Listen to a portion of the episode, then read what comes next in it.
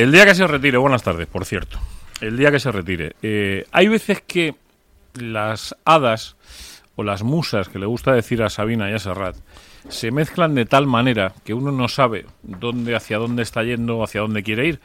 Eh, cuando resulta que un futbolista debutó ante un equipo, pues hace ya la friolera de 18 años y algunos eh, meses, el 27 de mayo de 2001, cuando resulta que además el mismo día en el que un tipo que fue compañero suyo de vestuario en el Liverpool, como él mismo ha dicho, está analizando lo que va a ser el partido que van a jugar esos dos equipos frente a los que uno debutó y el otro se enfrentó este fin de semana, eh, la verdad es que se combinan aquí una serie de cosas que yo no sé cómo vamos a desmadejar aquí en Maneras de Vivir.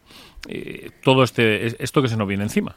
La verdad es que domingo, 7 de la tarde, Estadio Municipal de Butarque, en Leganés, el Atlético Madrid va a disputar el segundo partido de liga después del primero, que dicho sea de paso, en el primero hubo como dos partidos distintos, uno que duró 60 minutos y otro que duró 30, uno que dejó unas sensaciones y otro que dejó otras. El caso es que eh, a esta hora de la tarde se está retirando eh, uno de los futbolistas eh, más importantes de la historia del Atlético Madrid, Fernando Torres. Como digo, debutaba un 27 de mayo del año 2001 eh, había acabado de cumplir los 17 años, los había cumplido el 20 de marzo. Eh, y lo hacía precisamente frente al Club Deportivo Leganés, lo que son las cosas. Aquel día el Atlético Madrid, en aquel partido en el Estadio Vicente Calderón, jugaba con Tony Aguilera, Ibic, Juan Gómez, Niegus, Fagiani, Luque, Hugo Leal, Wiki, Correa y Salva. Y en el minuto 65 entró un niño que se echó a partir de ese momento, aquel 21 de mayo de 2001, eh, la rojiblanca a la espalda y hasta hoy la ha estado llevando. Miguel Ángel Peri, buenas tardes. ¿eh? Buenas tardes, Juanma. ¿Ha acabado el partido ya o qué? No, al partido ahora mismo le queda va por el minuto 73 y le acaban de meter el, el, cinco, el quinto. Ah, están hablando con una, con una manita. Estamos hablando de una despedida con manita. Sí, le están metiendo cinco al, pobre Torres. ¿Qué lejos, ¿Qué lejos queda? Los que sois más jóvenes escuchéis el podcast de, de Maneras de Vivir de este episodio 37 Corrígeme, Peris. ¿37 o 36? 38. 38. O 38. 38 más 1. Episodio 38 más 0. De este episodio 38 de Maneras de Vivir, en el que eh, vamos a ponernos otra vez. No, no nos vamos a poner muy melancólicos con Fernando, entre otras cosas porque, mm, porque esto ha arrancado ya y hay muchas cosas que analizar por el camino. En este día de agosto, en esta segunda jornada del Campeonato Nacional de Liga en Primera División y en esa despedida de Fernando. Ricardo, buenas tardes. ¿eh? Buenas tardes. Que no nos, eh, ni, te hemos saludado. Eh, digo que qué lejos parece que está aquello, y para algunos está muy cerca. La gente esta que sea más jovencita, todos los millennials estos, que dicho sea de paso ya habían nacido, los millennials tenían un año cuando Fernando Torres debutó con el Atlético de Madrid, los que hubiesen nacido antes del 27 de mayo, los que hubiesen nacido después, todavía no habían cumplido un año. Fue en aquella primera temporada, aquel añito en el infierno, que luego fueron dos, y, bueno, en el último tramo de la temporada ya se empezó a, levantar un áurea en, torno a Fernando con aquel campeonato sub-19 que, que, logró eh, levantar con España, siendo máximo goleador y siendo mejor jugador del torneo. A partir de ahí, Cantarero le empieza a llamar con el primer equipo eh, y bueno, todo lo demás es lo que todo el mundo conoce. Era la jornada 39, quedaban 39, 40, 41, 42. Quedaban cuatro jornadas para acabar aquel, aquella temporada. Eh, acababa de cumplir, insisto, 17 años Fernando, tenía 17 años y dos meses, escasos, dos meses y una semana. Eh, se echa al Atlético de Madrid a la espalda a partir de ese momento, se convierte en el que sostiene, eh, como dice, como hemos hablado un montón de veces, el abuelo y el niño se echaron en el a la espalda. Bueno, el abuelo no estaba todavía, estaba... el abuelo llegó al año siguiente, eh, en ese caso estaba García Cantarero y aquella mítica frase, bueno, pues estaba Paulo Futre en la dirección deportiva ese año, y la verdad es que fue una cosa muy especial. Digo fue una cosa muy especial porque... Bueno, que también como muchas de las llegadas del Atlético Madrid, muchas llegadas al éxito, han sido echando a alguien a los Leones, porque la irrupción de, de Fernando Torres era el enésimo escudo y el, el último, la última manera de, de Pablo Futre como director deportivo de evitar la, la catástrofe. La quema, de evitar la quema. Sí, sí, intentar salvar el puesto. Y Eh, recordar que Futre llega también a mitad de temporada. eh, llega, vamos, si no recuerdo mal, ¿eh? Sí. no, no, no, no había empezado, eh, eh, llega y al final Futre fue de los que apostó también porque se subiera a Fernando. Aquella gloriosa discusión de, de- del presidente y de Futre en, en los micrófonos de Radio Marca. Esa fue a la temporada siguiente. ¿Fue a la siguiente seguro? ¿A la siguiente o, o ya, ya en primera? Porque era lo- eran los últimos meses de Futre como director La de nos deportivo. estamos matando y, y aquí nos matamos, Sí, aquí sí, nos sí. matamos todo. Presi, nos estamos matando el club, aquí nos estamos matando todo, Pablo. Eh, a mí se me queda muy lejos aquello de Tony Aguilera, Ibid, eh, Juan Gómez, Niegus, Faigueani, Luque, Hugo Leal, eh, Wiki, Correa y Salva. Se me queda lejísimos esto. eh. No sé a vosotros, eh, pero... por suerte, Buf, buf. a, a pesar de que, de que a mucha gente... Hay una falta, tenga- hay una falta al borde del área. Están discutiendo varios eh, miembros del equipo japonés. Y yo Si creo te que se- pones a narrarlo, se, la narralo. van a dejar a- tirar a Torres. Es que es un momento muy bonito, sinceramente. Le, le acaban de dejar la falta a él y la, la van a estar Está, poniendo punto y final. Están rezando los japoneses para que meta la, la falta para el 5-1. Eh, está, está poniendo punto y final, ya digo, un tipo que su carrera profesional eh, en, en el primer equipo del Atlético de Madrid nació frente al Club Deportivo Leganés. Por esas avatares, esas casu- casualidades que tiene la vida, eh, pues, por cierto, os lo voy a anunciar para que lo sepáis. Hoy es imposible porque está en ese partido, pero la persona que ha acompañado durante todos estos años como periodista a Fernando Torres, que no es otro que Antonio Sanz, eh, se ha comprometido a venir a... Hoy no, me ha dicho que no podía entrar, pero estaba hablando con él. Estaba en, el partido porque están allí, porque está precisamente en ese mismo partido, no podía entrar. Eh, Fernando no va a atender a ningún medio de comunicación, en principio. Esa parece ser la, la directriz. Y el, y el propio Antonio se ha comprometido a venir a, a los estudios del EGN Radio a maneras de vivir para contar un poco lo que ha sido la experiencia junto a Fernando de los últimos eh, 18 años de la vida de una persona, eh, que, se dice pronto. eh. Eh, como digo, esto nació en un partido, sustituyó a, a Luque en un partido ante el Club Deportivo Leganés en el Estadio Vicente Calderón.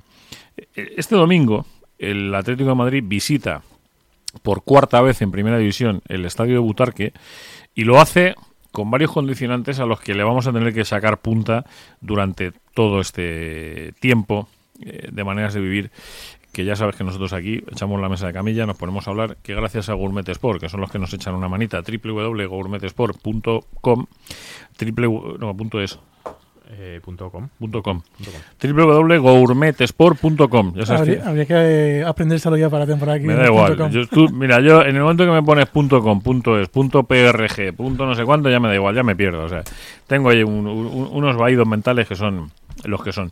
Eh, como te digo, mm, Gourmet Sport, que ya ha empezado esto, quiere decir que ya los partidos de fútbol que tengas que ver, si el domingo, estamos, no sé, estamos todavía a tiempo, pero si no es para este, que sea para el siguiente, o al partido del Betis. Hay que decir, Juanma, que en aquel en aquella mañana, en aquella mañana contra el Leganés, eh, cuando Fernando Torres ya calentaba en la banda, el Calderón empezó a sonar diferente con Fernando Torres, como ha sucedido a lo largo de los años hasta su hasta su último partido. eh, el Calderón ya sonaba diferente, reclamando que el debut del niño. No, sé, Eh, no sé si lo había, recordáis. había sido ya eh, campeón de Europa con... Sí, en es, la- lo que, es lo que he explicado antes. Ujú. Y bueno, cuando, cuando salió, la verdad es que hubo. Con lo cual no era, no era un desconocido, era un jugador que ya se había visto en, Ujú. en la tele y que se había visto que era un jugador especial y, y siempre que surge un jugador así importante en las divisiones inferiores, la afición del Atlético es muy de arropar a esos el jugadores. Calderón necesitaba algo a lo que agarrarse, algo a lo que, a, a lo que ilusiona, con lo que ilusionarse y lo encontró en Fernando desde el minuto uno. Recuerdo aquella mañana que cuando salió al campo eh, protagonizó alguna, alguna jugada de mérito, alguna galopada de las suyas. Eh, creo que fueron tres tarjetas amarillas las que sacó por faltas a jugadores del Leganés. El- no, no sé si sería Macanás o alguno de estos por ahí, pero fueron tres, eh, tres tarjetas de, por tres faltas que no de defensores del Leganés que no, no les quedó más remedio que, que tirar a Fernando al, al suelo. Una de las cosas más bonitas que se ha escrito hoy, eh, por ir recorriendo el camino, dice, qué extraño. No sé si lo habéis, ¿habéis tenido oportunidad de leer este, Es este muy texto? bonito, sí. Este- No, ¿tú, yo no. tú lo has tenido, Peri? Yo creo que es bueno que los siguientes de Maneras de Vivir eh, lo conozcan. Es un texto que aparece publicado en el diario El Mundo hoy. Cuando acabe diré quién es. No va a ser difícil identificarlo por el camino, pero el texto es una preciosidad. Dice, qué extraño. No me digas que no, Fernando. Es muy extraño. Diría que hermosamente extraño. Aquí estamos los dos, a punto de jugar tu último partido como profesional. A mí aún me queda. Aquí estamos, en la otra punta del mundo. Es como si la vida, caprichosa ella, nos hubiera traído hasta Japón para despedirnos. El fútbol nos unió hace más de 20 años cuando éramos unos niños. Dice, bueno, tú serás para siempre el niño y no nos separa nunca. Nos encontramos cuando teníamos sueños utópicos. Aquel gol que nos dio el europeo sub-16 con la selección en Inglaterra. No olvidaré nunca el gesto que tuviste de dedicarme ese tanto. Yo lo veía por la televisión porque me tuve que volver a casa por una lesión.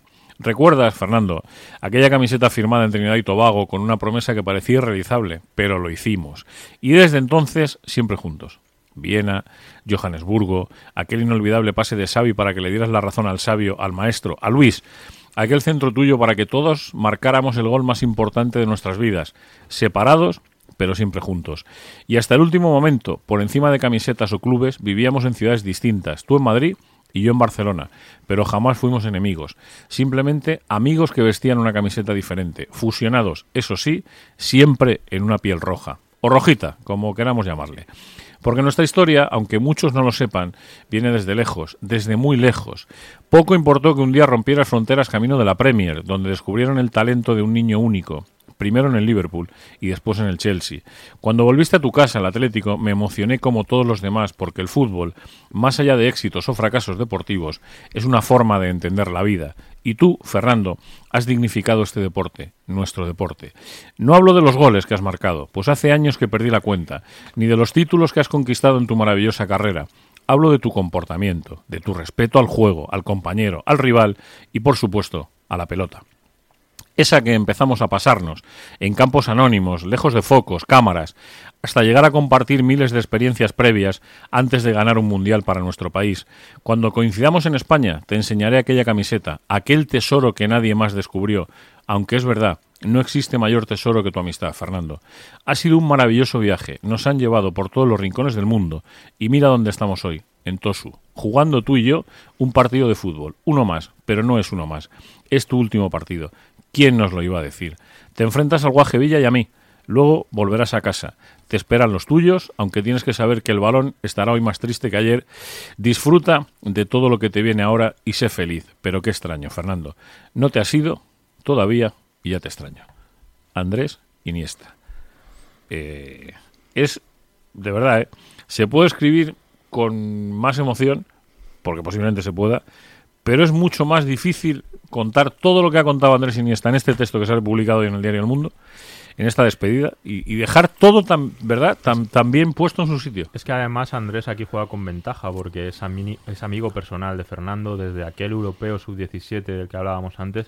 Allí se hicieron eh, uña y carne, eh, han pasado vacaciones juntos, eh, las familias son íntimas. Y, y, la verdad es que personalmente se tienen un cariño muy, muy, muy especial desde entonces. Sí, la verdad es que es un, es un gusto. Y ya digo que, que todo empezó donde empezó, eh, las cosas como son, todo empezó donde empezó y empezó aquel día con el Leganés. Eh, y el Atleti vuelve a, Butarque. Eh, de hecho, supongo que Fernando la segunda temporada en, en, segunda división jugó en Butarque. bueno, jugó seguro. Jugó aquella segunda temporada. Creo que estaba sancionado. ¿Estaba sancionado? Lo, miré hace poco y me suena que. ¿Y te suena que no llegó a pisar Butarque? Creo que no. bueno, Cristiano Ronaldo se ha ido del fútbol español sin pisar Butarque, ¿eh? con tres años en primera, el Leganés. No vino a Butarque, bueno. El, el, Atlético llega a Butarque con la, con la obligación de no liarla, algo que no ha sido capaz de hacer. Algo de no liarla.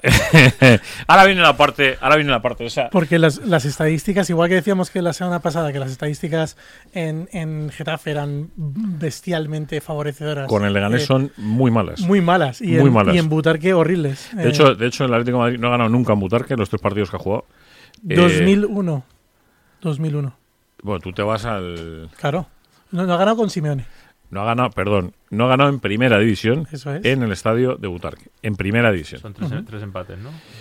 Eh, no sé si son dos empates y una derrota. No, empate a cero, empate a cero, empate a uno. Y empate a uno, es verdad. El, gol que es. Grandes rajadas, la rajada de Griezmann, cuando decía que a lo mejor no éramos tan buenos como creíamos. Eh, en era la, la jornada 2, me parece que era. Y, que iba, si seguían así, pelearían por no descender. Eso es, eso es. aquel, aquel, aquella histórica eh, Sandez que dijo el que fue futbolista del Atlético Madrid, al que por cierto el otro día, y yo lo digo con cierta pena, ¿eh? no penséis que no, le, le trituraban la placa que tiene puesta en ese paseo de la fama que hay cerca del Estadio Metropolitano, eh, se la dejaban un poquito fea, las cosas como son, ¿eh? Las cosas como son. Tampoco hay que cargar las cintas. Me he muerto el perro, se acabó la rabia. Esas placas, no- hay algunas, hay una colección cada vez más numerosa de placas Claro, que nunca va a estar en condiciones. Pero porque nadie. eh, que, yo creo que la gente que ha puesto esas placas las ha puesto con toda su mejor intención, pero nadie se ha parado a pensar de que hay futbolistas a los que hay que pensar antes si pones una placa o no la pones. Bueno, en el, en el caso de Griezmann, yo creo que en, el, eh, en la masa social del Atlético de Madrid al final ha dejado un pozo de indiferencia. No hay un odio especial a, a Griezmann tampoco. El del chiste, de que es peor la ignorancia o la indiferencia, de no sé ni me importa. Pues, pues ese Griezmann, o sea, ni lo sé ni me importa en este momento. Soy un tío que ha dado cosas en el Atleti, pero bueno. Y dejó aquel día famoso de Butarque, aquel, aquel partido famoso y aquellas eh, reacciones y comentarios famosos. Eh, pero es verdad que el Atlético Madrid visita Butarque eh, por cuarta vez. Además, siempre, salvo que me corrijáis, pero yo es que el recuerdo que tengo siempre es a principios de liga. Siempre en la jornada 2 o 3. O sea, mm, es como un partido de esos que está clonado en el calendario y que sabes que antes de que acabe el mes de agosto, el Atlético Madrid va a jugar en el Estadio Municipal de Butarque. Ya está. Y a partir de ahí, pues a ver un poquito. Respecto a lo de Griezmann, solo una, solo una, una anécdota. Eh, en, el- en uno de los últimos entrenamientos de la temporada pasada, cuando nuestros amigos Pizzo y compañía subieron con una pa- unas pancartas para home- homenajear a Juanfran, eh, Costa andaba por allí mirando de reojo. Pancarta que estuvo aquí, por cierto. Sí. Y, y les preguntó a los de arriba, con Griezmann al lado, oye, ¿para Griezmann no tenéis? Y se reía. ¿Y para Griezmann no tenéis? Y se reía. y lo- lóg- lógicamente Costa, que no da puntada sin hilo, sabía por qué lo decía. Pues no, no hay, no hay, no había, no había para, para Griezmann. Eh, y la situación es la que es. Y el Atlético Madrid llega, y por ahí vamos a empezar, por intentar analizar un poquito lo que pasó el domingo con el Getafe. Después de un partido con el Getafe en el que alguna crónica de mi admirado Alberto Romero Barbero apelaba a la defensa eterna del unocerismo. Eh, pero yo creo que fue un partido en el que, y hoy lo decía Pellegrino, en la rueda- me he ido a ver a la rueda de prensa de Pellegrino solo para traerte el corte de Torres, que lo sepa, Ricardo. Que no, hombre, que no. O sea, Que he para poder hablar del solo Leganés, para eso, por o lo sea. menos 10 minutos. No, no, no. He ido solo para sacar el corte de Fernando Torres. Eh, bueno, iba, he ido, he ido a escucharle porque me apetecía escucharle y, y saber un poco. eh, son los únicos dos entrenadores argentinos que hay en la Liga Española. Creo que junto a Zidane, los únicos tres extranjeros que hay en la primera división del fútbol español. Mm, también tiene, tiene su aqué. Y vienen de. Y los dos, además, lo ha dicho sonriendo, Mauricio Pellegrino, eh, cuando le han preguntado, dice: ¿Son ustedes los únicos dos entrenadores argentinos que hay en primera? Dice: Y de Vélez. Además ha recordado el origen de, ambos dos. Ha alabado eh, bastante al Cholo. La verdad es que cuando le han preguntado al Cholo dice que es el, el tipo que ha convertido al Atlético Madrid en, un- en uno de los eh, grandes equipos de Europa. Eh, no ha tenido una mala palabra para el Atlético Madrid. Se ha referido a Joao Félix diciendo, hablando de los fichajes, diciendo que si el, que si el fútbol eh, cuantificase lo que el fútbol le da al, al fútbol, mm, igual 120 millones de euros parecía hasta barato. Eh, hablando un poco de eso, ¿no? Ha hecho esa comparación con el presupuesto de Leganés, eh, diciendo que prácticamente el fichaje de Joao Félix es el triple del presupuesto de Leganés. Eh, bueno, ya digo que ha sido una rueda de prensa con algún que otro apunte, pero sobre todo pensando en el, en el partido ese a las 7 de la tarde. Eh, que viene con el precedente del domingo pasado. Yo creo que ahí es donde- donde nos tenemos que empezar a parar y a partir de ahí construir eh, esta semana. Por lo que vimos el domingo en, en el Metropolitano, con muchas cosas que contar. Una, a mí me sorprendió mucho el- la entrada que había en el campo. Eh, creo que un, un entradón. 56.000 al final, ¿no? Ujú. Bueno, sea, en no. el Calderón hubiera sido lleno y un poquito más. Claro. O sea, hubiese sido un pelín más del, del lleno. Eh, y estamos hablando de que es cierto que como sucedió en el, en el partido de Leganés, las entradas eh, se pusieron a 10 euros, algunas de ellas, para intentar que la gente ese domingo de agosto, en mitad del puente... No, no tengo, no tengo el dato, pero y, y lo he visto en algún sitio, pero el, el match day revenue, que es la cantidad de dinero que ganan los equipos en, en, en día de partido, que es una de las cifras más importantes que tiene un presupuesto de un equipo. ¿A qué se refiere exactamente esa, Es- esa esos son los ingresos de, de- de tickets que venden, de, de comida, de todo lo que ingresa el club por día de partido. Bufandas, viajes en, en el museo. Atlético de Madrid me parece que era del largo el equipo que más había crecido desde que se había trasladado del Vicente Calderón al, al Wanda Metropolitano. Eh, y a, a mí particularmente me sorprende. Me parece que eso es, eso es la buena labor del- de los equipos de marketing o de las acciones de marketing, que se haya hecho, pero también señala que mucha de la gente que va al Atlético de Madrid ya no es la afición de siempre, sino que son turistas que antes iban al Bernabéu y que ahora se distribuyen entre el Bernabéu y el Metropolitano y, y que el Atlético de Madrid se ha sabido internacionalizar para lo bueno, pero también para lo malo. Y es un, es un hecho. Y partidos como el, el del Getafe es como cuando hay un partido amistoso, un corazón classic match de estos que, que en, en el mercado nacional no tienen ningún tipo de repercusión y ves llenazos en el Bernabéu. Eso es porque viene la gente que no es asiduo al fútbol y que son es el turisteo. A mí, por ejemplo, me llamó mucho la atención que alrededor de mis abonos, de donde yo me siento en el, en el Metropolitano, no había nadie conocido. Y no me creo que todos los abonados que hay alrededor de mis dos asientos se hayan dado de baja. Bueno, son abonados que están de vacaciones, se han cedido su abono. Sí, pero te quiero decir, pero a ¿Y lo han lo colocado? digo, lo digo, eh, a propósito de lo que Tú en el. Vicente Calderón nunca veías grupos de 15, 20 turistas y en el Metropolitano es lo más normal del mundo. Ver grupos de 15, 20 turistas de nacionalidades diversas hablando en idiomas europeos o, o mundiales, eh, japoneses, ingleses, americanos y es algo que al club le, habrá- le habrá venido muy bien. También le viene muy bien al, al- ese proceso de dar a conocer al, al club que no tiene ese renombre internacional y hay un vídeo esta semana de Carmelo Anthony hablando del Atlético de Madrid. Si, si tenemos tiempo podemos hablar sobre, sobre él hoy o cualquier otro día porque es interesante las reflexiones que tiene. Y, y yo creo que es, que es parte de este proceso de, de hacer el Atlético más de todo el mundo, pero a lo mejor menos de los del Atleti. Eh, por empezar por, el, por, el- por ese partido, como decíamos, desde justo... eh, ¿Tenéis constancia de que pasara algo con los tornos? Que ha Oh, habido- sí, claro. Sí, hubo un problema grave. Digo, por un problema serio que además al final obligó a, a bajar los tornos y a que la gente pasara de aquella manera. Los, sí. Yo- lo- yo- lo- mi- los abonos mi- nuevos tienen, tienen un chip de reconocimiento en las zonas en las que son intransferibles. Entonces esos, esos necesitan la lectura y esa lectura solo hay manera de probarla en un, en un día de partido. Y no funcionó todo lo, lo bien que, No funcionó que bien. se ¿no? esperaba. Mi abono no fue registrado, desde luego. Yo pasé, pasé por el torno sin, sin que nadie me pidiese el abono ni nada. Tuvieron que abrir puertas y allí pasó la gente en tropel. Eh, y no, eh, no es la única zona del campo en la que ha sucedido, ¿eh? porque en el- yo, estoy, yo tengo mi abono en el lateral y en, en tribuna sé que pasó lo mismo y, y no y sé el, si en tuyo, algún fondo. el tuyo no es uno de los de chip intransferible, o sea que el problema fue más que... Nosotros enseñamos el abono al chaval que había en la puerta, pero el abono no pasó por ningún torno. Pues yo, en- estoy, yo estoy en la misma situación que tú. Estamos hablando que nosotros entramos dos minutos antes de empezar el partido, había una cola. Ent- Entonces no es, no es exactamente solamente el problema ese, sino otro problema mu- muy frecuente que le ocurre al Atlético de Madrid, que es el de la seguridad low cost. Partido en agosto, contrato a la mitad de personas para la- las- los O sea, pues, accesos sin embargo, de puerta, vendo, vendo 55.000 entradas. pero vendo 55.000 entradas y no hago la previsión. Hubo un problema importante porque a mí alguien del club me preguntó si había tenido en mi zona algún problema con los abonos. O sea que entiendo que cuando me hacen esa pregunta es por algo. Porque algo pasó, es evidente. Bueno, digo, más allá, solventado la entrada, uno llega al, al estadio metropolitano, ha habido algún cambio. Yo, por ejemplo, eh, eh, cosas que son de alabar, eh, algunas habrá que corregir, pero otras son de alabar. Lo del, lo del parking, eh, alguien tiene que tomar medidas en el, en el Atlético Madrid. O sea, en- digo, primer partido de liga, no puedes estar media hora esperando para salir del parking. O sea, no puedes estar, porque no tiene ningún sentido, es que es absurdo. Y lo de la entrada y el acceso, eh, da igual que sea el Getafe, que sea el Madrid, que sea el Barça, que sean da, lo da exactamente igual. Es algo en lo que el Atlético Madrid tendrá, ya sé que se habló de que se iba a pinchar, se iba a hacer otro pinchazo en la M40, de hecho no sé si lo hablé con vosotros, que pregunté precisamente ayer en la puerta del estadio, y parece ser que el pinchazo es M40 eh, dirección norte-sur, con lo cual todo lo que es sur-norte, que accede solo por esa entrada, que yo sigo sin entender por qué quien toma la decisión de cortarla, que me imagino que será eh, siendo M40, supongo que será eh, Guardia Civil, eh, ¿por qué desvían a los autobuses hacia abajo y a los coches? Oiga, mire usted, los autobuses tendrán que entrar a la izquierda, no los puedes mandar dirección colada para que luego suban hacia arriba.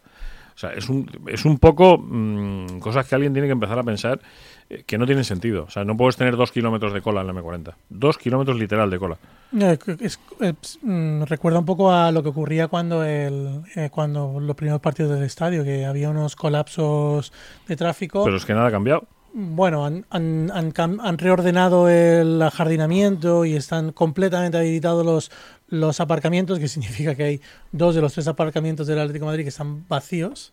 eh, y, y resulta eh, los aparcamientos inutilizables. Y a mí me sorprende muchísimo que, que habiendo aparcamientos de abono, eh, Peris, ¿qué está pasando ahora mismo? Se acaba de terminar el partido en Japón. ¿Quién, quién Eh, es el que le está dando el abrazo al guaje? eh, no? está- se está abrazando con el guaje Villa, eh, Fernando.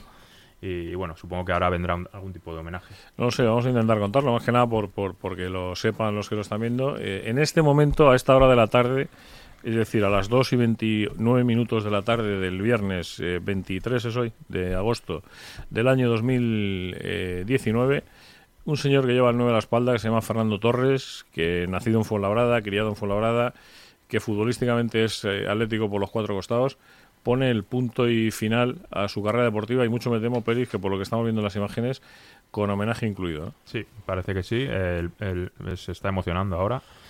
Está mirando un poquito, mirada perdida. Eh, el partido ha terminado 1-6, que es lo, es lo de menos. Eh, ha, ha perdido su último partido por, por un gol a 6. No, no ha tenido mucha opción en- dentro del área. Y, y bueno, eh, pues ahora Desconozco, digo desconozco, por, lo asumo como ignorante, que, que soy en muchos aspectos. Eh, este saludo final del fútbol japonés, eh, que es, se ve en muchísimos deportes, el balonmano lo hace, eh, el baloncesto hay ocasiones en las que también, eh, la verdad es que llama cuanto menos la atención. ¿no? sí, debe, debe ser el protocolo habitual, ¿no? Es exactamente igual que las, las entradas en los campos de fútbol españoles, pero en este caso es la salida del partido. Se hace exactamente igual. Sí, o sea, sí. es, es exactamente igual que se hace, eh, que se suele hacer aquí. Y Fernando, pues que después de, como decimos, 18 años de futbolista profesional, después de haber pasado por Atlético de Madrid, después de haber estado en el Liverpool, haber estado en el Chelsea, haber vuelto a Atlético de Madrid, eh, haber puesto rumbo a Japón, no me he saltado ninguno, ¿no? No. Dos años, eh, pues llega al final.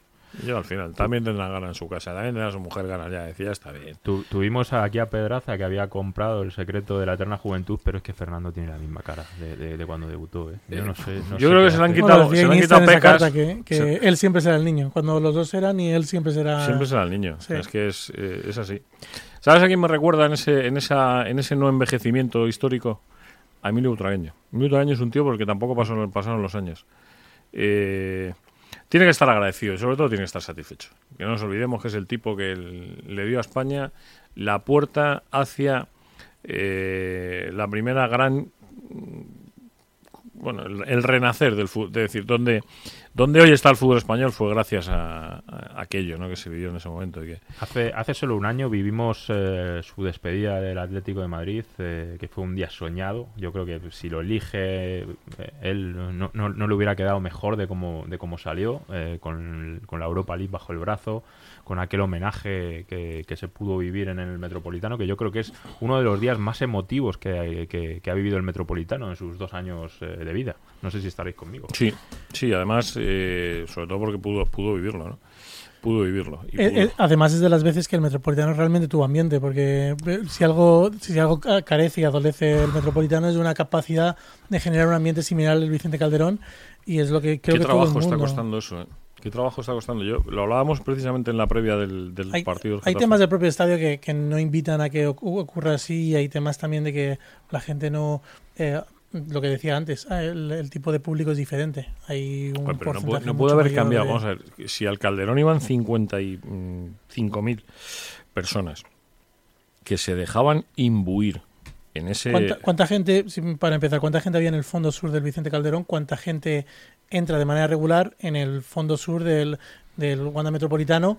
Que como tiene abonos eh, intransferibles, habrás visto que siempre presenta unas calvas a los lados porque la gente que no es capaz de ir no puede transferir el abono a ninguna persona. Pero porque es demasiado grande para... eh, no, no toda la gente que tiene esas localidades al final es grada joven, se aglutinan todos en el medio y al final... No, no debería tener asientos, eso es lo primero, que debería tener algún tipo de, de dispositivo de los que están regulados para que el- los aficionados se pudieran, pudieran estar de pie. Deberían quitar las seis filas esas infames, eh, mal diseñadas de que tienen actualmente. Yo le he cajas, una, lona, cajones. pero es una, unas tablas, me dijiste tú una vez, sí. eh, Miguel. Unos cajones ahí puestos. Sí. Y, y una vez que se solvente eso, yo creo que se habrá solventado uno de los mayores problemas, que es que las aficiones eh, las partes de las aficiones que, que cantan y que, y que animan, en general nunca están sentadas, porque es un poco contradictorio estar animando y estar sentado en un, en un espectáculo deportivo de A ver, cualquier el, índole. el Metropolitano nunca va a sonar como el Calderón, no puede, no puede hacerlo, tiene una, una fisonomía totalmente diferente. Eh, que ya se, se acusa mucho en los conciertos en verano, que la acústica es totalmente diferente, eh, no, no- la gente no escucha bien eh, la, la música, mientras que en el Calderón... Pues menos mal que una de las fuentes de ingresos eran los conciertos. Sí, pues eh, lo- ahí tienen trabajo porque resolver el tema del sonido les va a costar.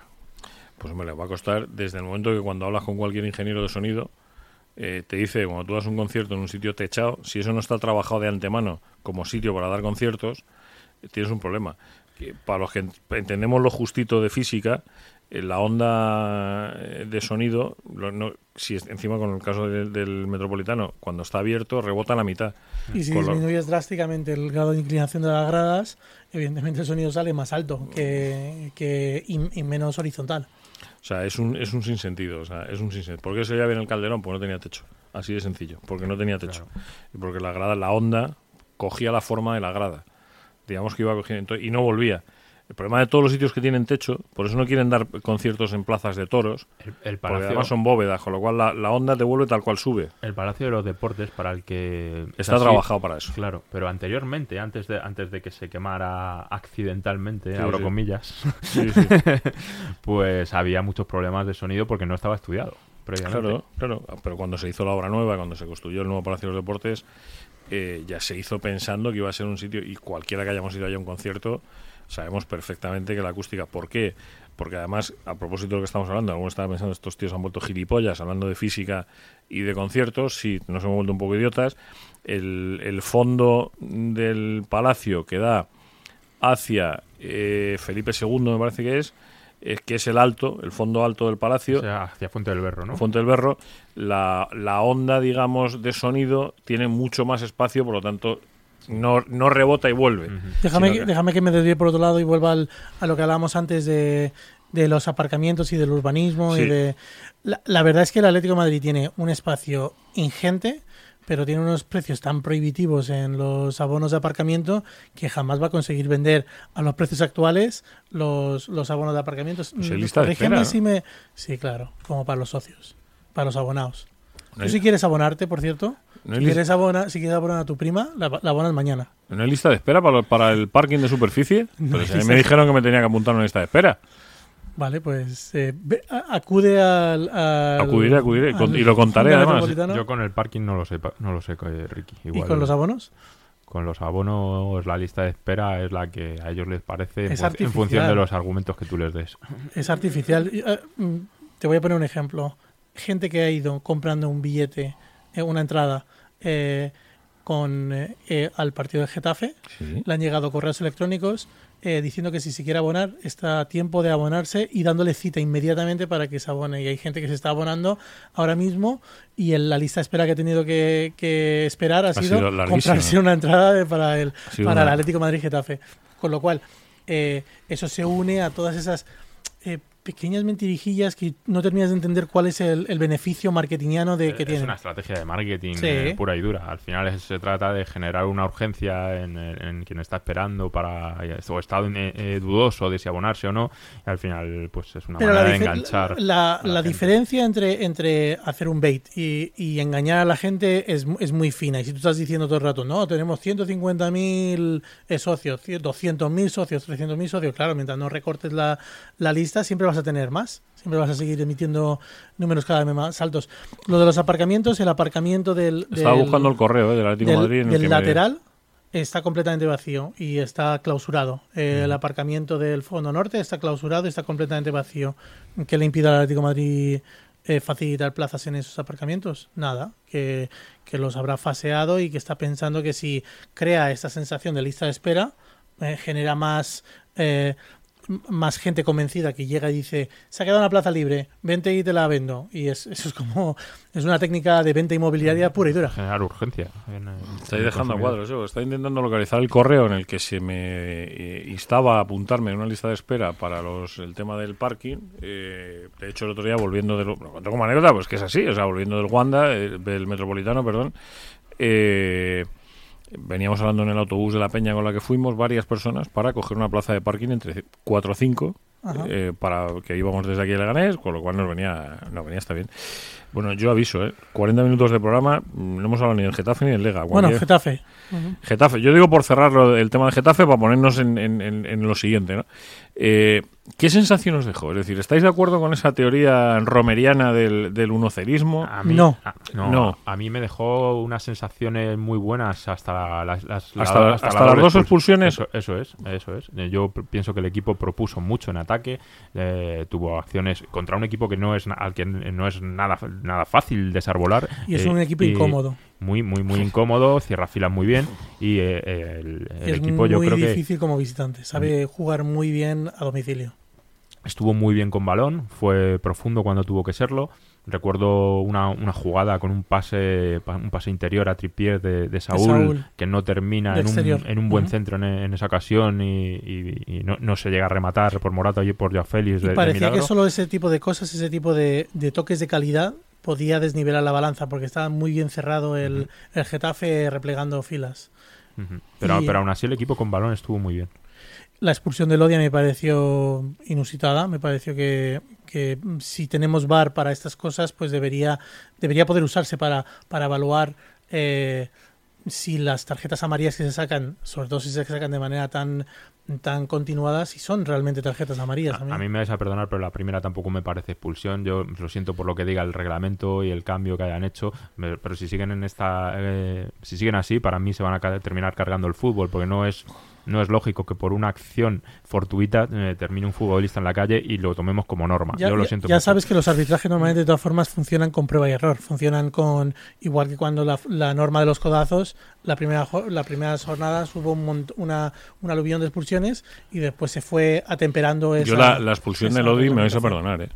Eh, yo lo vi, lo vi en directo y luego me, me eché mano a la tele y... La primera tar- tarjeta no es ni falta. Pero es que una cosa es el rigor. Y la segunda, la segunda, si tú no puedes levantar el brazo sin saber si vienen jugadores o no, Pero entre otras cosas es que él no levanta... Es que, vamos a ver, yo entiendo que levantar el brazo para mí es poner el brazo en posición perpendicular al cuerpo. Es que no pone el brazo perpendicular al cuerpo. Es que lo máximo que lo llega a abrir sí, sí, sí. son, me parece que son 30 co- o 40 grados. Es que Y- no lo y abre el más. fútbol es un deporte de contacto, que es un poco lo que dice Pero es que Miguel lo de, con, la, lo de con- saltar, lo de saltar con lo de como si Molina y Tomás. Claro. Es que no puedes proteger a los jugadores hasta el límite de hacer que el juego no se pueda jugar. Porque entonces es que estás, Es que es estás pervirtiendo el Pero juego. ¿tú has visto alguna vez que un tío salte como si fuera un muñeco de futbolín? ¿Vosotros, eh, eso, ¿Eso pasa en el fútbol? ¿Que un tío salte como los brazos pegados al cuerpo como un muñeco de futbolín? Lodi no va a jugar en el Leganés, pero vamos, yo no entiendo que, que esa tarjeta no se haya recurrido. Sinceramente, el Atlético de Madrid no- suele recurrirla así. Creo que no, que en esta ocasión Bueno, te no digo, han te digo una cosa. eh, van a faltar por ese lateral. No, no van a faltar por ese lateral. Te iba a decir, van a faltar los dos, los dos que sufrieron dos expulsiones, eh, cuanto menos raras, el fin de semana pasado, que fue en el caso del Leganés Oscar Rodríguez, que en este caso es zurdo, y Lodi, que en este caso también es zurdo. Con lo cual, eh, pensaba que se iban a cruzar en, en la misma banda, pero no, no se cruzan. La, en la de Oscar Rodríguez, si, si no me equivoco, es sin ver, sin mirar al jugador y simplemente le golpea y Sí. O sea, lo que lo que no pueden es eh, evaluar la consecuencia sin tener en cuenta el juego, porque el- esto es un juego y, y hay, hay acciones fortuitas y las acciones fortuitas es eso, acciones Yo, de fortuitas. todas maneras, te digo una cosa. Creo que en general los periodistas tenemos un problema. Eh, y es que mm, no sabemos, en general, yo me pongo el primero de esa lista, ¿eh? hacer pedagogía de, la modificación de las reglas normalmente de FIFA. Digo pedagogía, no digo ser más listos que nadie. No, es que la regla dice, no, mire, vamos a intentar explicarle a la gente cuáles han sido las siete reglas que se han modificado. Yo estuve una tarde viéndolo y decía, ¿cómo le haces tú entender esto a una persona normal? O sea, al abonado medio de un club, eh, que el fútbol para él es un rato de distracción, ¿cómo le metes tú en la cabeza que es que ahora resulta que si pisas con el pie por detrás en no sé qué, si haces tackling, que toda la vida el tackling sido... Joder, Pero esto va a traer mucho, mucha cola, porque, porque va a haber, pisotones que le va a pisar de medio lado. Y si está de medio lado, le está pisando en el talón de Aquiles o le está pisando un poquito en la bota, o, o que va a llevar mucho a la confusión y lo que va a generar son muchos más problemas. Eh, bueno, el partido del Getafe, hasta las expulsiones y a partir de las expulsiones, decir vosotros. A partir de las expulsiones el, el- el partido cambia y es más, más Yo- táctico. Yo, y yo, es- yo discrepo ahí con vosotros. ¿eh? Y lo, lo que no podemos pretender, y yo creo que la gente se equivoca si, si, se, si entra en este juego, es, es pensar que porque se hayan hecho eh, fichajes ofensivos, de repente el Atlético de Madrid va a salir a desmelenarse e intentar meter ocho goles cada partido, porque no es el objetivo. El objetivo es ganar, sacar los tres puntos y, y, y- y proteger el, el resultado cuando, cuando es estrecho y, y no tienes armas suficientes para jugar. El Atlético de Madrid hizo lo suficiente para ganar el partido por dos o tres goles de ventaja. Dos de los goles que podía haber metido, uno de penalti y un mano a mano de Vitolo ante el portero, no se definieron. Pero si ese partido acaba 0-2, 0, o sea, 2-0, 3-0, Yo ahí- nadie se hubiese sorprendido y a nadie le hubiese parecido un resultado ahí malo. donde iba. Yo, es que creo que el Nos partido, estamos volviendo para resultadistas. mí el partido cambia en el fallo del penalti Morata. Ahí hay un gesto instintivo que no sé si es del Cholo, si es de los que cuando yo, que además tú y yo lo comentamos en, en- en Twitter, eh, de pronto el Cholo le pide a la grada que lleve al equipo cuando él le pide al equipo mm, otra cosa. Entonces, a mí me da la sensación que yo estoy de acuerdo contigo que si Morata hubiese metido ese penalti, ese partido acaba 3-0, 4-1 y nadie se echa las manos a la cabeza. Es la cosa más normal del mundo. El Getafe juega. También juega al fútbol. Hombre, claro. Y es un equipo, es un equipo de, de competición europea. Y lo que no puedes pretender es que un equipo que, que ha perdido un partido 0 o 1-0 se conforme y se echa atrás No, y se, no, no, no. se dedique a jugar el partido. Por eso, no sé hasta dónde hubo una, una parte eh, de defensa de lo tuyo, que es en este caso algo comprensible en el Cholo y en el Atleti, eh, cuando ves que te has podido poner 2-0 y que de pronto te has quedado igual. Son, Uf, son unas uf, circunstancias uf, muy especiales. ¿eh? Mm, Dos equipos que a las alturas que estamos de temporada, que todavía no están en plenitud física No queda nada, y que ¿no? se quedan eh, pues eh, prá- prácticamente con 50 minutos por delante, con 10, ca- con 10 sobre el campo cada uno, al final los esfuerzos son mucho mayores y hay que medir mucho. Oye, la aparición del espíritu de Futre, ¿qué os pareció? Que sí, ah, lo, lo de Joao Félix, la jugada esa. O sea, es la aparición del espíritu de Futre. A mí me parece que, que esa es la esa es la muestra de real de la calidad de Joao Félix, que esto es esto va a ser business as usual, que esto es lo que vamos a ver de Joao Félix. Sí, ¿no? Es que este, ese es el tipo de jugador que hemos fichado y, y la verdad es que es una es, es, es una alegría que, que por una vez un, un jugador que promete eh, esté a la altura de las expectativas que se que, que ha mostrado en su equipo de origen y que lleva mostrando desde que tiene 16, 15, 14 años. Alguno está diciendo que, que el Atlético de Madrid ha atracado al Benfica. Al final, que 120 son pocos.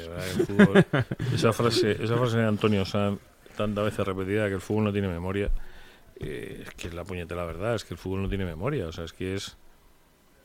Eh, Joao Félix, ha habido gente que ha estado durante todo el verano planteándose que era un fichaje carísimo, que no sé qué, que no sé cuánto, que resulta que mm, después de la pretemporada y del primer partido de liga, me preocupó lo de los calambres, fíjate.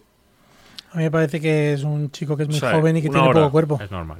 Yo creo que es normal. Si Toda- te todavía fijas- no tiene te- eh, desarrollada. El cuerpo que tenía Fernando toda- Torres con 19 años. Es, es que es reminiscente. Es, es, un, es un chico que todavía le, le ha faltado que, que un preparador físico le meta en un gimnasio y le diga: Tú vas a entrenar, pero cuatro días a la semana y uno te vas a venir conmigo al gimnasio y te voy a hacer que levantes pesas y que cojas un cuerpo. En la Premier League son muy conscientes de ese tipo de desarrollo de los jugadores jóvenes y, y por eso precisamente Fernando Torres cambió tanto su fisionomía eh, atlética entre, entre su estancia en el Atlético de Madrid y cuando jugó en el Liverpool, que, que cogió muchísimo masa muscular. ¿Cuál es la pronunciación correcta de nuestro lateral derecho? ¿Tripper o Trippier, Trippier? Kirian Trippier. Eh, Bueno, así, así lo va a decir Ricky y, y- y los demás, los demás Si lo vamos a dices, decir. si dices Trippier, no pasa nada. Vale. Lo digo porque eh, Es, ese una- sí que es una ganga. había una- eso sí que es un chollo. Eso sí que es un chollo. O sea, un tipo con esa.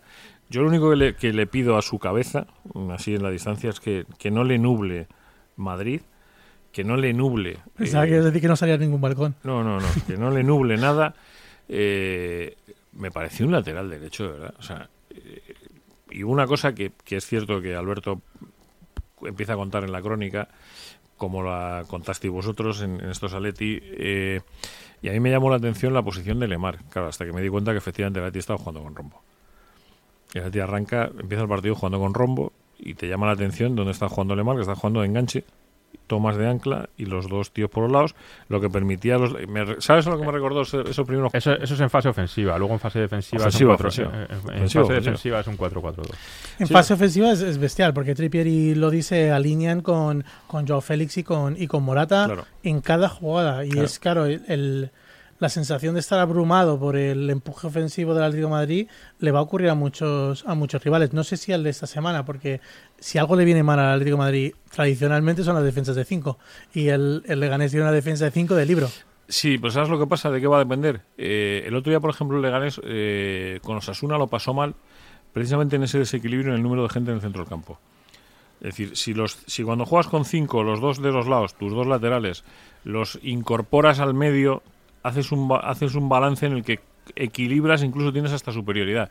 Si lo que haces es, si el Atleti vuelve a tener ese planteamiento de, de rombo, eh, de dos tipos arriba y de los dos laterales, es decir, si a los cinco del Leganés los tienes metidos atrás más tiempo que adelante, el Leganés va a sufrir lo que no está en los escritos. Lo que no está en los escritos. La, la duda es si se va a atrever Simeone a poner a Claro. Manu Sánchez en, en banda o si va a tirar de Saúl y por tanto va a estar cogea- cojo de una banda. Precisamente quería hablar de eso. Eh, ha ensayado esta mañana con, con Hermoso en el lateral.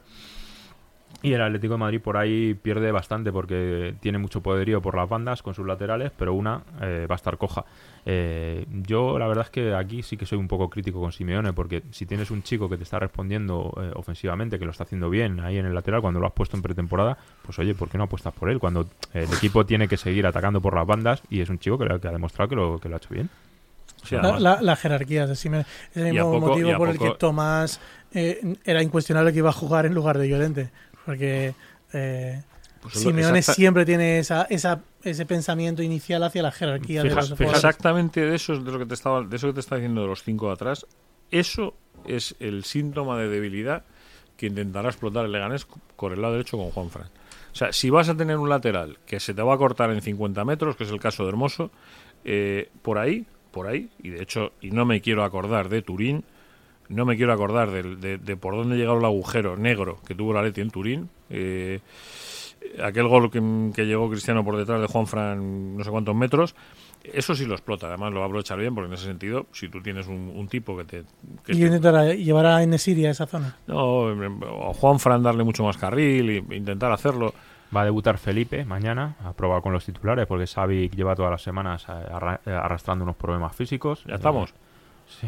¿No está padre como anoche encima de madre? Y, Sí. y- y Morata tampoco entrenó con el grupo ayer. Hoy sí, hoy ha, hoy ha entrenado. eh, Costa lo tiene muy difícil para entrar en la convocatoria.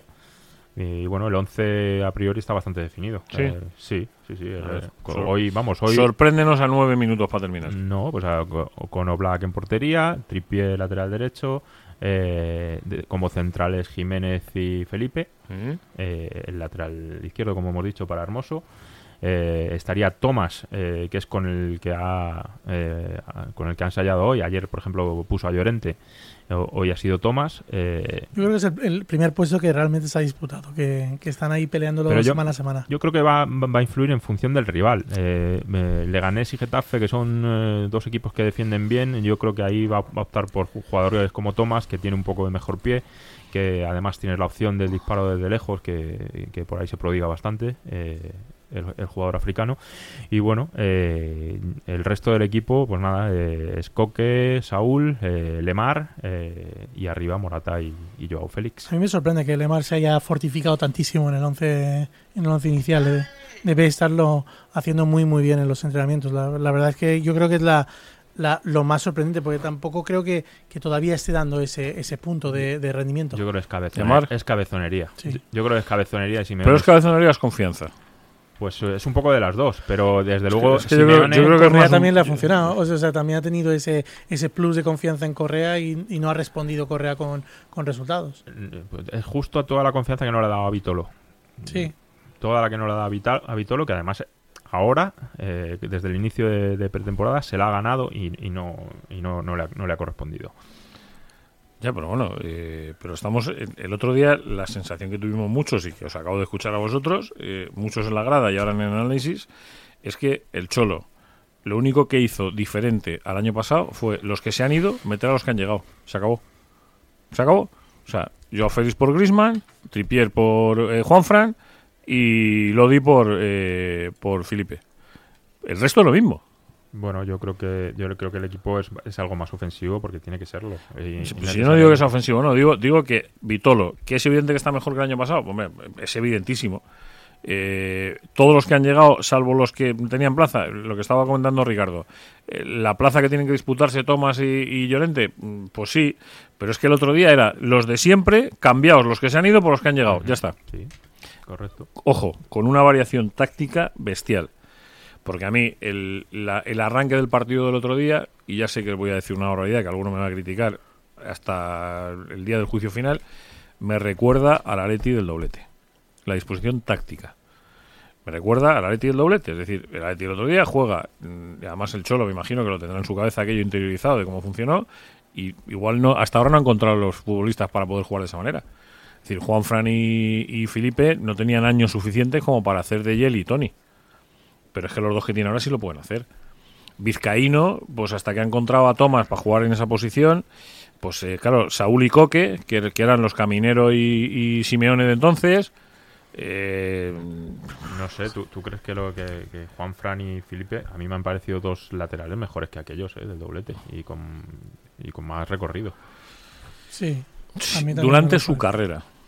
Digo durante el momento, vamos a ver, durante el, el momento este final en el que ya los años no te permiten hacer determinadas cosas, yo insisto. igual que dentro de varios años el Atlético de Madrid de la Liga y de la Copa en el Bernabéu será vista como un, un equipo con un recuerdo romántico que lo enalteceremos más de lo que a lo mejor hizo en su momento. Yo creo 14 y que también nos 13 pasa eso con el Atlético del doblete, porque el Atlético del doblete la verdad es que en ataque tenía muy pocos muy pocos miembros en ataque. Tenía a Pene y a Kiko y que no se que no se constipara a nadie, porque tenía detrás Biagini. a Biagini. Pero era un equipo que atacaba con todo. Era, muy- Paunovic. era muy directo, eh, Sí. hacía muchos goles, le hacían muchos goles también. Bueno, aquel, del doblete no le hicieron muchos, pero el bueno, la- Correa y 11 más. O sea, jugaron ese, ese año 13, 14 jugadores. Bueno, los eh, 11, que, los 11 que, que más o menos hemos hecho, más Biagini, Correa y Paunovic. Juan Carlos Ratitos Sueltos. Juan Carlos eh, y algún central que se me está escapando. Pues están López y Solozábal, se me escapa el, el tercer central. No, eran Santi, Santi y Solozábal. Santi. Solozábal y López. Pues ya está, pues, López pues- era pues el- el tercer central que el se tercero en escapado. discordia. ¿Ves? ¿Ves? Pues digo, y no había mucho más, ¿eh? O sea, y no El, había- el cuarto era Cordón, que no, que no, jugó- no llegó a jugar. Por eso digo, eh, El otro día cuando hablaba de, de el, presupuesto del Getafe, me corrigió un oyente con, con mucho criterio me dijo que era el valor de la plantilla. El valor de la plantilla de, del Getafe er- era de 138 millones. El valor de la del Leganés es, de, es sensiblemente inferior, no llega ni a los 100 millones, es de 93 millones. Viendo el, el listado de la plantilla del Leganés, aparte de lo, al, al que no sigue al Leganés día a día, a lo mejor tú nos puedes hablar más. Eh, te sales de, de- de los dos delanteros que son muy reconocibles, de, de a lo mejor la línea de atrás y de, de Ustinza y Siobas. ¿Qué, qué tiene de especial este Leganés este año? uy, yo creo que el, el Leganés de este año está clonado con el del año pasado. ¿eh? Eh, de hecho, el principio de liga ha sido. Es como el Getafe, ha es sido exacta- continuar como... No, no, tal como- cual. Lo del otro día fue exactamente lo mismo. Es decir, de hecho, en el equipo que presenta Pellegrino con Osasuna hay 10 de los 11 que eran titulares en la temporada anterior. La única diferencia es que hay futbolistas que antes estaban cedidos, ahora están en propiedad. Eh, es un equipo que se reinventó en la temporada pasada. Eh, lo que pasa es que es un equipo que yo tengo alguna duda de su, de su fortaleza. Es decir, si el Atlético de Madrid el domingo hace lo que debe, el favorito es el Atlético de Madrid, sin ningún género de duda. O sea, es que no hay ninguna duda de esto. Ahora, eh, es un equipo complicado de- de hacerle gol. Es un equipo que está muy bien armado y muy bien trabajado atrás, muy, muy trabajado con esa defensa de tres y con los dos carrileros. Eh, falta una pieza fundamental en el centro del campo, que es Oscar. Es muy importante. Y luego tiene un, un tipo ahí en medio, que yo para mí lo dije en su día, salvando las distancias de calidad futbolística de uno y otro, que era el Gaby natural del, de que es Rubén Pérez. O sea, ese tipo es, eh, es un futbolista que se parece mucho en la forma de jugar a Gaby. Mucho. Al que, al que el Cholo no le dio ni media oportunidad. Nada, nada, nada, nada. Y además lo lleva clavado eso, ¿eh? Él lo tiene clavado. Para él es un partido muy especial. Era, muy madridista, o sea, era del Atleti, pero muy madridista. Sí, pues no, no- no- no- yo no lo sé, no te digo que no, pues no lo sé. Yo sé que es de Écija, sé Por- que es- porque, porque Llorente no, ¿no? Llorente- bueno, al- al- ahora sí, sí, al- ahora tienes que, que correr un tupido velo sobre ese tipo de, de asuntos. Oye, eh, os quería decir una cosa. A propósito, en, en el poquito que nos queda, nada, en, el, en el- en el minuto que nos queda. Eh, Rodrigo, delantero. Eso se queda en vía muerta, está el tren despacito. Pues es como. Es un poco como lo que, lo que se ha visto, ido viendo, que, que la operación se ha enfriado con la misma velocidad con la que se calentó. y ¿Está enfriada? Es que a mí anoche, anoche hablando con alguien que sabe un poco de estas cosas, me decía que enfriada no está, ¿eh? Que otra cosa es que ahora mismo no haya foco, pero... Eh, insistimos, hay que insistir en, en- en decir que este mercado es muy, muy, muy complicado para todos y que eh, Que todo está en manos de la salida de tu amigo Correa. la salida de Correa lleva, lleva, lleva colgando de un hilo todo el, todo el verano y, igual, igual llega, llega el, cierre de mercado y no se puede dar. Entonces, Mm, que no. pues, eh, pues ahí va a andar, porque el Atlético de Madrid, eh, lo que el dinero que pide por Correa es una cantidad muy elevada. A mí me decía este señor ayer, que suele estar bastante bien informado, que depende de, de la salida de Correa. Que Rodrigo está mm, bastante... Pero si es que hay muchas No cosas- digo ilusionado, porque la palabra no es iluminado, que está bastante motivado con la posibilidad de venir a Leti. Ah, Hay muchas, que- que- hay muchas cosas en y, el aire. y y en el vestuario hay gente que es amiga personal de Rodrigo que, que había hablado con ella que le esperaba en los entre- con, con él que había que le esperaba en los entrenamientos y, y que está tan sorprendido como los demás que, que no de que no haya sucedido No, claro, es que, es que además el sistema del otro día de la Leti está condicionado a la presencia o no de que haya más, de que haya más delanteros. Es decir, si yo Félix juega arriba y, y la Leti juega como jugó el otro día, vale. Si solo hay dos delanteros, si, si tus amigos, mm, eh, los que acaban en Nick, eh, eh, se les busca o se les adecua en cualquier sitio, vale, pero es que si no, eh, vamos a ver cómo va resolviendo el Atlético de Madrid esta situación, que no es fácil. ¿eh? ¿Venís a votar que el domingo o qué? venimos venimos a votar Qué bien, qué bien lo vamos a pasar allí. ¿Tú también o qué? Eh, yo no lo sé todavía. Eh, pero bueno, creo quiero que no, no se nos quede una cosa en el tintero. Pues Eh, vamos que está empezando la sintonía sonar El, por ahí. el otro día Coque superó a Gaby en partidos jugados eh, con el Atlético de Madrid y se colocó en, creo que es quinta posición en el, en el ranking, ¿vale?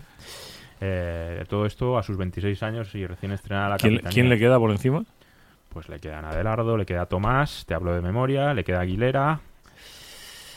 Joder, vaya mendas, ¿eh? Uf, se está poniendo uno de es pie. oct- octavo con 415 partidos Gaby séptimo con 417 No, no, ya, el otro día le cogió ya. O sea que que hay unas discre- discrepancias entre los eh, Tener cuidado con las según, estadísticas. según infoaleti.es que, que normalmente tiene Vale. ese tipo de numer- numeración. los, los que hay por encima y Eh, eh, Gaby, Calleja, Arteche, esta es la, la alta montaña del Atlético de Madrid.